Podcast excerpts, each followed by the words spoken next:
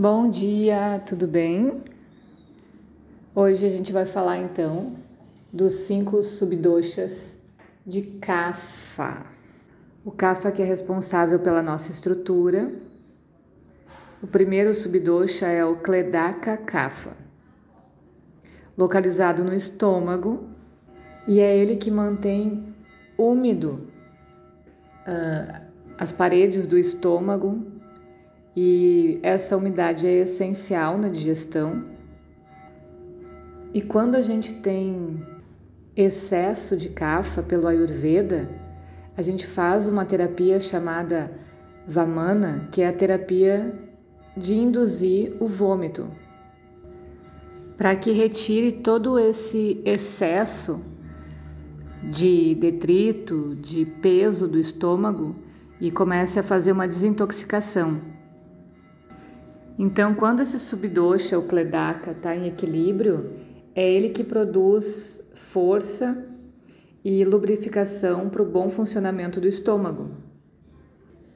Quando ele está em desequilíbrio, é quando tem a digestão muito lenta, muito pesada. Uh, um bom sintoma disso é quando come e fica letárgico, dá sono, demora para fazer a digestão. Então a gente já identifica um desequilíbrio de kafa por esses sintomas. Outro subdosha de kafa é o avalambaka kafa, que está localizado no coração. Ele aparece também na região do peito e na base das costas. A sede do kafa, ou seja, onde a gente identifica primeiro o dosha kapha é no peito.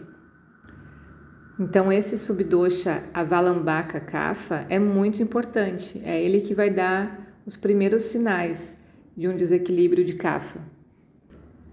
Um bom equilíbrio de kapha que a gente vê uh, fisicamente é nessa região onde aparece peito e ombros largos bastante resistência, né? bastante força nessa região, é uma boa estrutura de cafa. Ele produz musculatura forte para essa região e protege o coração. Agora, quando ele desequilibra, ele leva a uma congestão no peito, respiração ofegante, asma, falha cardíaca por congestão. Dependendo da seriedade do caso, pode eh, dar problemas de infarto, né? E é aí que começa a baixar a imunidade dos cafas. Perdem a energia e ficam bem vulneráveis. Diz-se dentro do Ayurveda que fumar é um dos piores insultos a esse subdosha porque mexe diretamente na região do pulmão. Quando a gente identifica no atendimento desequilíbrio nesse subdosha, é, são sintomas de problemas respiratórios de todos os tipos, letargias e dores lombares. E aqui vem um sinal de que quando o CAFA está em desequilíbrio, o porquê que a gente trabalha aumentando o vata, que é o movimento. Porque ele precisa estar tá oxigenando, ele precisa estar tá fazendo essa troca de energia em cada parte do corpo para funcionar bem. Outro subdosha de Kapha é o Bodhaka Kapha, que está localizado na língua. É ele que nos permite sentir o gosto dos alimentos, e o Ayurveda dá muita importância para o paladar, para a gente sentir o gosto das especiarias, para a gente desbravar esse sentido. O primeiro sentido que a gente identifica o Kapha é justamente quando ele começa a falar sobre o sabor das coisas, né? Ele sente primeiramente, ele é mais sensitivo ao sabor das coisas. Por isso que tem essa necessidade de comer, necessidade emocional vinculada ao paladar. E outra coisa que é o companheiro dele também, outro sentido que anda junto com isso é o olfato. Então, às vezes, a gente vê as pessoas, uh, algumas pessoas descrevendo o ambiente pelo cheiro, uh, ou alguma pessoa né, que gravou, a primeira coisa foi o cheiro dessa pessoa. E quando ele está em excesso, é quando a pessoa abusa da alimentação e torna isso uma forma compulsiva. Normalmente está ligado a questões emocionais, que é onde a gente vai buscar a causa desse desequilíbrio do Bodak Kapha, e entende que essa relação do paladar compulsivo está ligado também a, um, a falta de entendimento, falta de pita, de lucidez, de clareza sobre as coisas. Troca a emoção pelo gosto, pelo olfato, pelo sentido de comer, né? E as papilas gustativas acabam perdendo a sensibilidade quando se come demais ou muitas vezes. Por isso que cada refeição, às vezes eu pergunto nos atendimentos, mas você come com prazer?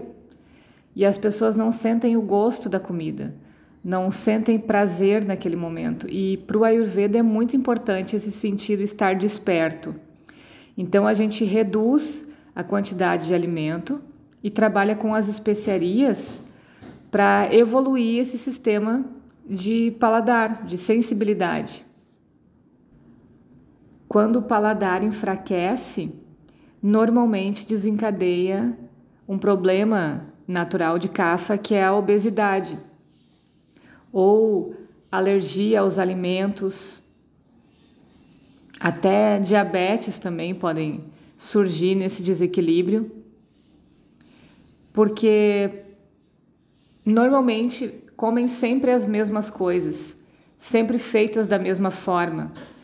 E em outros áudios eu falei também que uma das questões do CAFA é você conhecer coisas diferentes, experimentar situações diferentes, né? Paladar diferente. E tem muita dificuldade de um CAFA quando olha nas orientações do Ayurveda uh, readaptar a sua rotina alimentar porque eles estão há muitos anos comendo sempre a mesma coisa e não sabem a importância desse sentido mais desenvolvido. Então, se perceba no teu dia a dia, a gente falou sobre os cinco subdoxas de Kapha já. Uh, qual é a tua relação com a comida? Quanto mais produtos artificiais fabricados a gente come, fabricados artificialmente, também reduz um monte essa sensibilidade do paladar. Então observa como está o teu dia a dia, como está essa predisposição a conhecer coisas novas, a provar coisas novas e vai aprendendo a usar especiarias no teu dia a dia para ver que gosto tem, para ver qual é o que, que causa no teu organismo, porque elas reagem sensivelmente com a gente assim. E é muito interessante de se perceber. Despertam sensações, despertam emoções, principalmente quando a gente está preparando a comida, que a gente sente o cheiro dessas especiarias no preparar. Desperta vários sentidos assim na casa inteira. E é muito divertido. Ok? Um bom dia e até mais!